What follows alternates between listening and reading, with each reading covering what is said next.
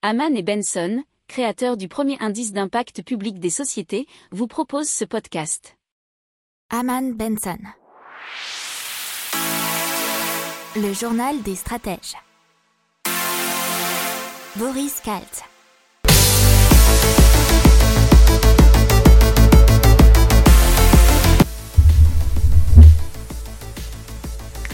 Bonjour à tous et bienvenue dans le journal des stratèges pour une revue de l'actualité écotech et impact du jour.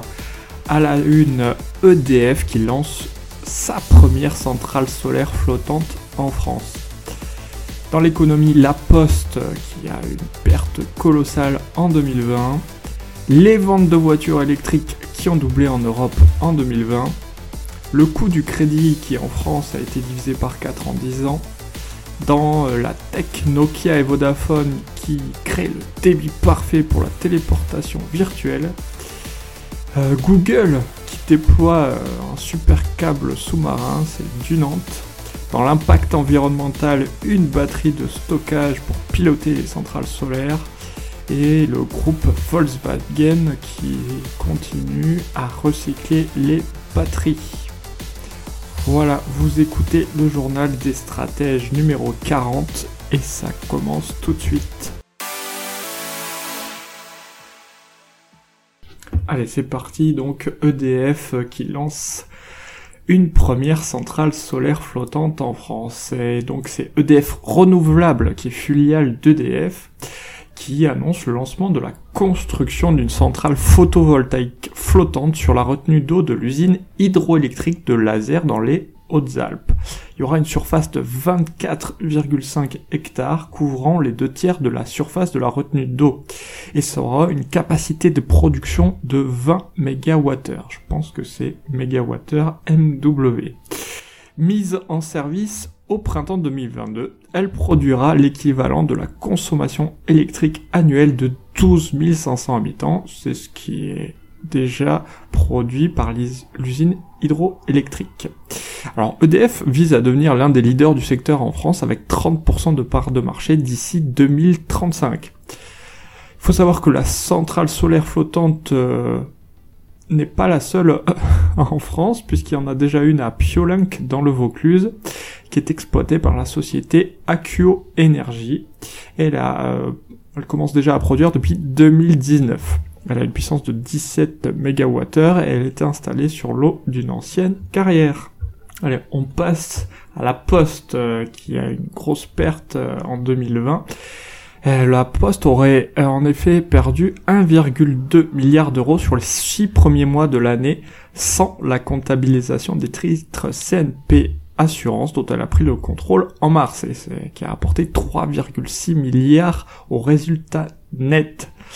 La crise sanitaire a accéléré la chute des volumes du courrier traditionnel. Alors euh, dans l'historique, on est passé de 18 milliards de lettres échangées en 2008 à 14 milliards en 2013 et 9 milliards en 2019 et maintenant 7 milliards en 2020. Euh, la Poste s'attend à transporter 3 milliards de lettres en 2030. Donc c'est vraiment plus beaucoup. Divisé par 6 par rapport à 2008, donc en 20 ans. Euh, la baisse des revenus du côté de la, des lettres n'est pas compensée euh, par la forte croissance des colis. C'est moins 1 milliard d'euros sur les lettres et 300 millions sur les colis. Il faut savoir que le service universel postal est déficitaire d'environ 1,5 milliard d'euros. Les prestations de base, euh, c'est-à-dire pour le service universel postal, hein, les prestations de base euh, levées et distribution 6 jours sur 7. Allez, on passe aux ventes de voitures en Europe et les ventes de voitures électriques surtout. Puisque 538 772 voitures électriques ont été vendues en 2020, surtout en Allemagne, France, Pays-Bas, et 507 059 hybrides rechargeables. Alors, euh, on va voir les chiffres plutôt du quatrième trimestre pour l'instant. Les ventes de véhicules à essence ont baissé de 33,7%, et ce qui représente quand même 40,6% de part de marché. Euh, celles de diesel ont diminué de 23%, et, et c'est 24,5% de part de marché. Les voitures électriques ont progressé de 216,9% à 248 000 exemplaires hybride rechargeable 331%, hybride non rechargeable 104,7%. Après, euh, les autres énergies GPL 85, gaz naturel 19,6% et surtout en Italie. Et sur toute l'année 2020, l'essence a représenté 47% des ventes de voitures individuelles, les diesels 28%, les hybrides 11,9%, les électriques et hybrides rechargeables 10,5. Autre énergie 2,1%. Donc la poussée des voitures électriques est donc confirmée. Allez, un petit chiffre avec en 10 ans le coût du crédit a été divisé par 4 puisque les taux moyens euh, sont de 0,82% sur 15 ans, 1,02 sur 20 ans, 1,28 sur 25 ans. Ils sont jamais aussi bas et euh, vous avez un petit exemple. En février 2011, le taux moyen pour un crédit sur 20 ans dépassait légèrement les 4%. Et l'exemple qui vous est donné dans l'article, que vous pouvez bien sûr retrouver dans notre revue de presse, soit sur Aman Benson Stratégie rubrique média, soit dans la description de ce podcast pour vous y abonner.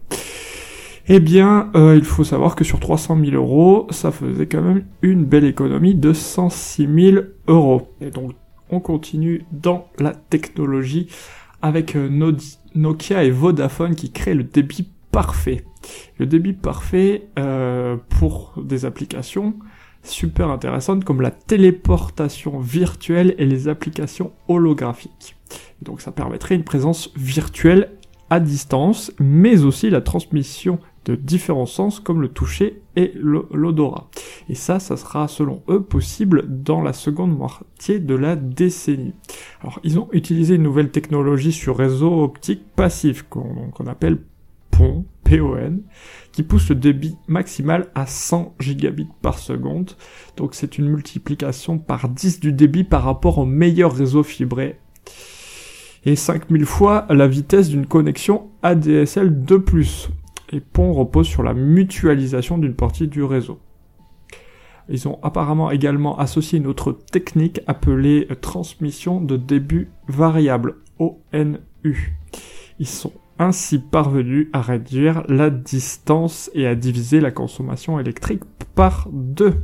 Et on passe à Google qui allume son câble sous-marin du Nantes et c'est le quatorzième câble sous-marin de Google. Celui-ci qui va relier les États-Unis à Saint-Hilaire de Riez en Vendée.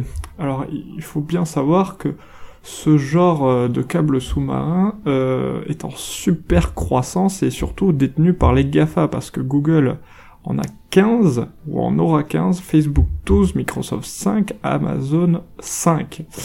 Et euh, ce que ce que nous disait donc c'est Jean-Luc Villemain, le directeur réseau et services internationaux chez Orange, c'est que le marché est donc dominé par les Gafa et pourrait représenter 80% de la bande passante transitant par les câbles sous-marins d'ici 2 à 3 ans.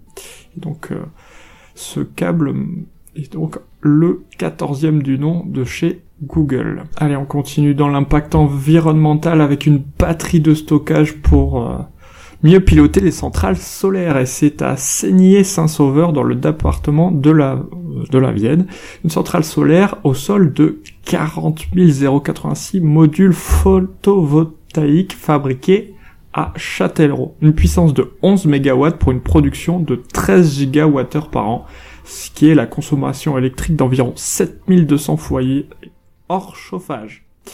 Elle occupe 20 hectares d'un ancien centre d'enfouissement de déchets non dangereux.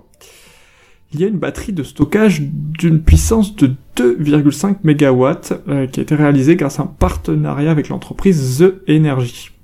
Euh, donc c'est le but de se spécialiser dans le développement de centrales solaires hybrides, et donc pour conserver l'énergie. Et c'est une première en France continentale. Il s'agit d'optimiser l'offre et la demande entre la centrale et le réseau national.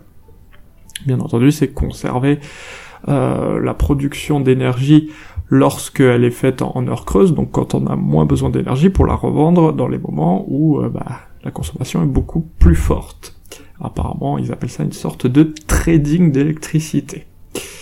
Euh, il faut savoir que la production de, de, de, de, ce genre de batterie est certes un surcoût sur le budget d'une centrale solaire, enfin la production est surtout euh, l'équipement hein, qui est ce genre de batterie. La batterie a une durée de vie de 15 ans et euh, elle coûte pour l'instant 1 million d'euros. Allez, on passe à Volkswagen et donc euh, le, le, recyclage des batteries puisque le groupe Volkswagen est déjà partenaire de la SNAM, la société nouvelle d'affinage des métaux qui assure le recyclage des batteries des voitures électriques et hybrides du groupe Volkswagen bien sûr depuis 2014 et la SNAM assure aujourd'hui un taux de 82%. Mais Volkswagen va avoir une nouvelle usine euh, à euh, Salzgitter, donc en Allemagne, qui s'occupera du démantèlement des packs de batteries en fin de vie.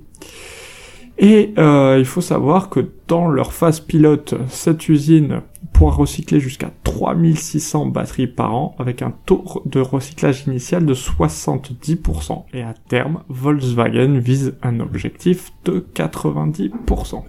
Voilà, c'est tout pour les news d'aujourd'hui. Je vous souhaite une excellente journée et je vous dis à demain pour la suite. Ciao. Pour approfondir ces sujets, abonnez-vous à la newsletter de Haman et Benson et écoutez nos autres podcasts que vous retrouverez dans les notes de l'émission ou sur notre site internet.